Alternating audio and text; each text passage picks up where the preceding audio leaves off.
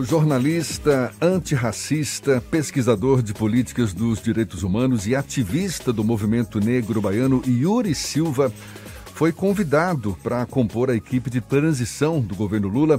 Yuri, que atualmente exerce as funções de coordenador nacional do coletivo de entidades negras e coordenador de direitos humanos, coordenador de direitos humanos do Instituto para a Reforma das Relações entre Estado e Empresa, ele vai participar da coordenação do grupo de trabalho sobre igualdade racial.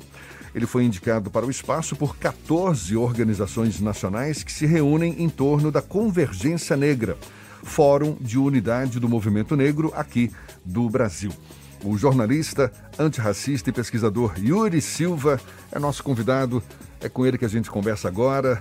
Um prazer tê-lo aqui conosco. Bom dia, Yuri. Bom dia, querido. Bom dia a todo mundo que nos ouve. Um prazer poder conversar com vocês. Antes de mais nada, parabéns pela indicação para participar da equipe de transição do governo Lula e numa área muito sensível, que é essa da igualdade racial. Como é que você está avaliando esse novo desafio pela frente e o que, que a gente pode esperar dessas discussões preliminares que certamente deverão nortear, não é?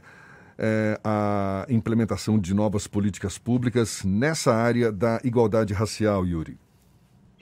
A gente tem um desafio grande, Jefferson, que é retomar as políticas que foram destruídas no governo atual. Foram quatro anos de omissão ou de ataque por dentro da institucionalidade a políticas sensíveis, como a política de igualdade racial. Houve o desmonte do órgão do Ministério da Igualdade Racial, mas também houve a implementação de um projeto de destruição dos símbolos, dos signos e das insígnias do povo negro, por dentro, por exemplo, da Fundação Palmares.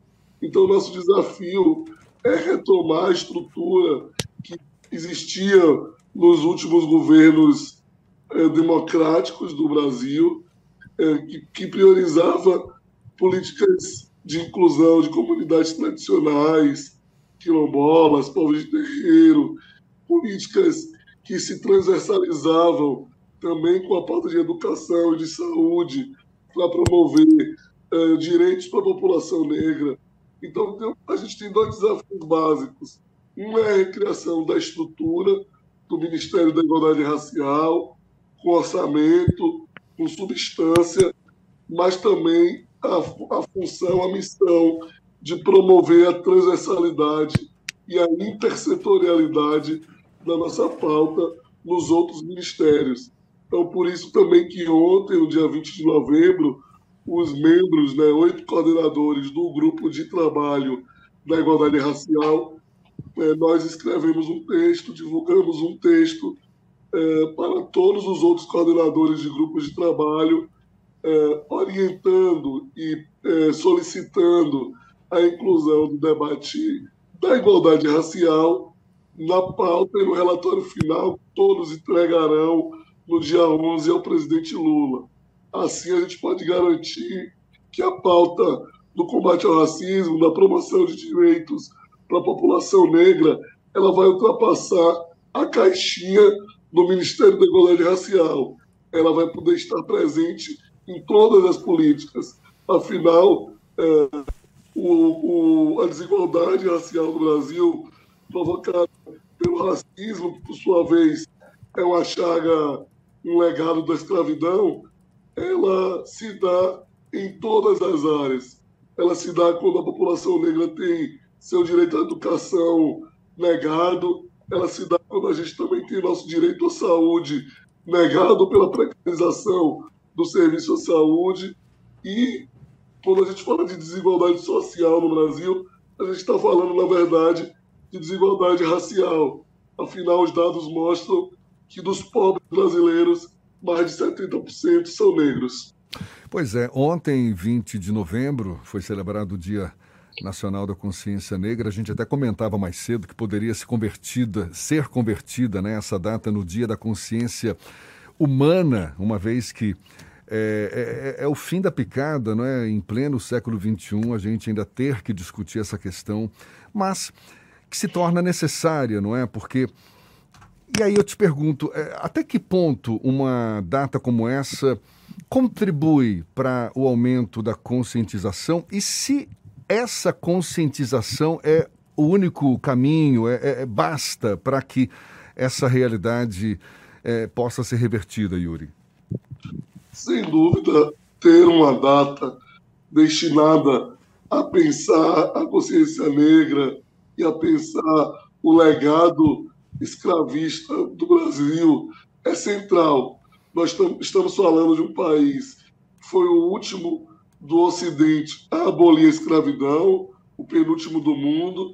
Esse mesmo país traficou 5 milhões, pelo menos, de pessoas é, para trabalhar de forma forçada nele.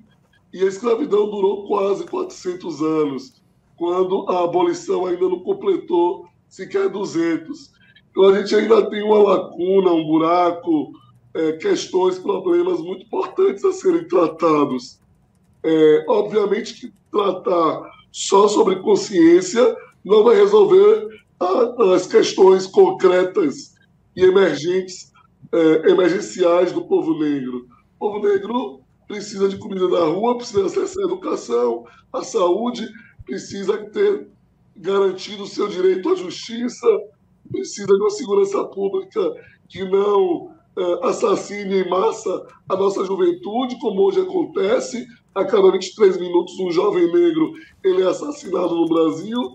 Então, só a consciência não dá conta. A consciência é uma parte central. O que nós precisamos é produzir políticas públicas objetivas, concretas, baseadas é, em fatos e evidências que estão ali nítidas, que é a nossa diferença em todos os sentidos para a população não negra.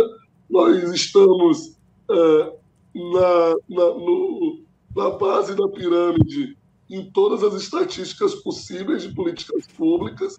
Então, reverter isso passa pela formação é, de políticas públicas articuladas entre elas, transversais, intersetoriais, que garantam o nosso acesso à riqueza e o nosso acesso a políticas públicas. É, é evidente que num Brasil onde as pessoas ainda se deparam com casos de racismo brutais, como é, em São Paulo, um caso que o seu Jorge passou, ou que o humorista de Júnior foi chamado de macaco e convidado a se retirar de um elevador, debater a conscientização também é importante, porque a gente precisa lidar com esse racismo mais incisivo, mais direto. Mas o, o grande é, problema que nós temos que tratar é o racismo estrutural, que é esse que alija nós, povo negro, das políticas públicas, dos direitos, e, portanto, nos nega indiretamente e, na maioria das vezes, diretamente, o direito à vida. Yuri, uh, se a gente tivesse numa passagem, numa troca de governo normal, como foram todas as outras até aqui, é, a sua tarefa seria mais tranquila, né? Mas como é que o grupo de transição é, e esse grupo temático que você está inserido, está trabalhando, está é, tá lidando com exatamente esses dados de conjuntura que você falou? Quer dizer, não é somente o problema da, do desmonte das, das estruturas, do desmonte da Fundação Palmares, do desmonte das políticas é, específicas voltadas para a promoção da, da igualdade racial. Mas nesse clima que a gente está vivendo, e eu li agora há pouco matérias já preocupantes sobre movimentação atípica em quartéis, a partir de uma, um áudio vazado pelo ministro do TCU, Augusto Nardes, né? Nesse, nessa conjuntura, que parece que não acabou ainda o, o momento eleitoral, porque uma parte aceita, quem perdeu não está. Uma parte dos que perderam, é bom deixar claro, não são todos, uma parte minoritária dos que perderam resiste a aceitar o resultado. Como é que a gente arruma a casa nesse sentido de recolocar nos trilhos as políticas de promoção da igualdade num país que você descreveu sinteticamente muito bem, nessa conjuntura que a gente está vivendo? Sem dúvida, Ernesto, bom dia.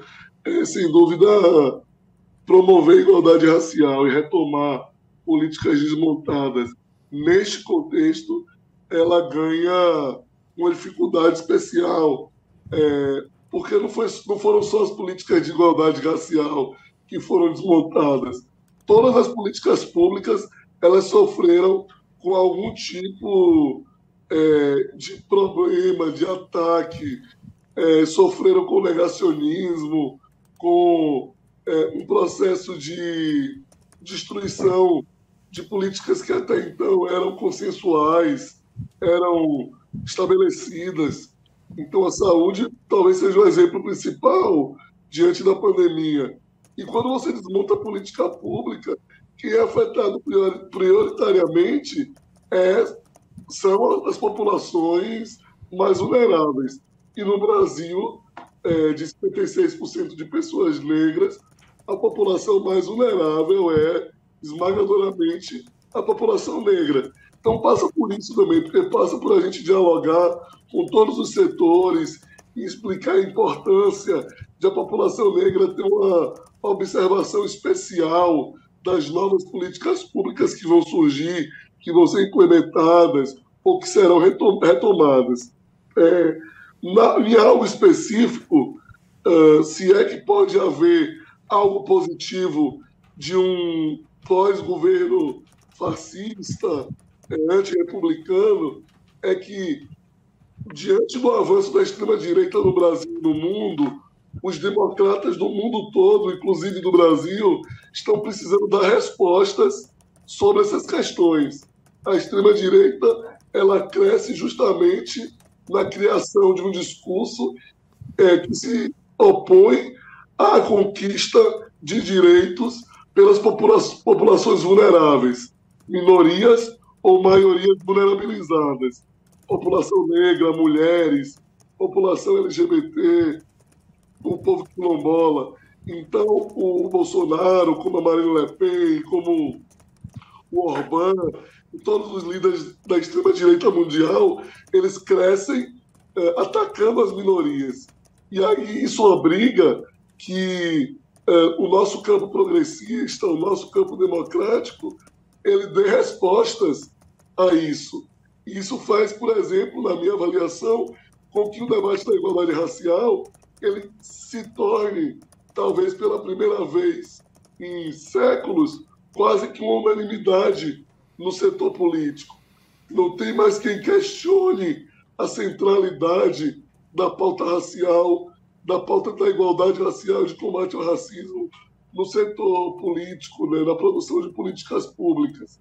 Se alguém faz, faz em reservado, é, sem se expor. Mas hoje eu acho que avançou diante do contexto, é, as nossas reivindicações avançaram. Né?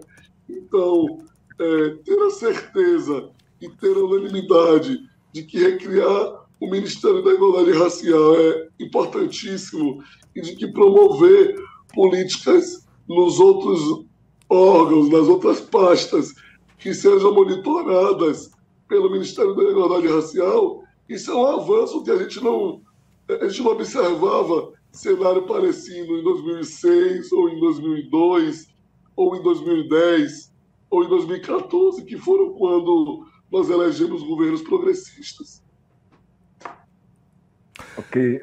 Yuri, e aqui para o governo do Estado, a transição é mais tranquila, até porque é um governo de continuidade. Mas os movimentos negros têm um questionamento muito forte, sobretudo em, relação à política de segurança pública. Qual é o diálogo que vocês já estão tendo com o novo governador e com a sua futura equipe, que já está também em processo de transição? Né? É, tem outros companheiros que estão dedicados a acompanhar mais de perto é, a transição do governo da Bahia. A expectativa é grande, porque a gente entende que o novo governador, ele, embora seja do mesmo partido e seja um governo de continuidade, ele tem uma tradição de mais diálogo com os movimentos sociais do que o atual governador. O atual governador pouco conversou com o movimento social, com o movimento negro, para ser generoso na avaliação. É, então, além disso, o compromisso do Jerônimo com a pauta racial durante a campanha, ele foi explicitado. Ele foi explicitado no sentido da promoção de direitos, mas também no sentido de repensar é, a política de segurança pública para a gente tentar alterar essa realidade que é o genocídio em massa diário da população negra, é, sobretudo da sua juventude. Os dados eles são explícitos.